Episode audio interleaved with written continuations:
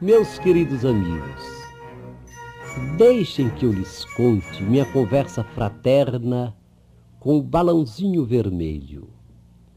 Perguntei a ele: Já reparaste como criança pobre ou rica sofre, mas sofre de verdade, quando o seu balão foge para o alto, prende-se ao teto, ou estando ao ar livre se vai espaço afora, perdendo-se no azul?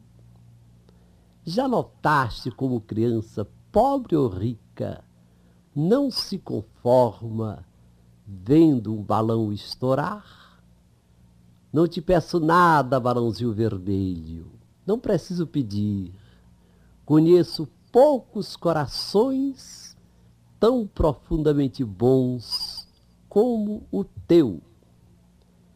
Quando vejo uma multidão de crianças, claro que não esqueço o essencial.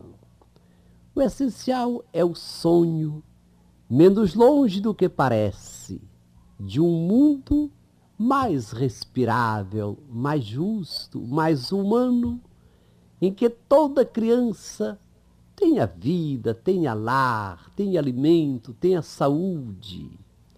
Mas sei que para as crianças, brinquedo não é supérfluo. Claro que não penso em brinquedos caros, destes que a sociedade de consumo apresenta na televisão, enchendo d'água a boca das crianças e preparando momentos difíceis para os pais sem recursos, quando as crianças quiserem a todo custo a maravilha que viram no televizinho.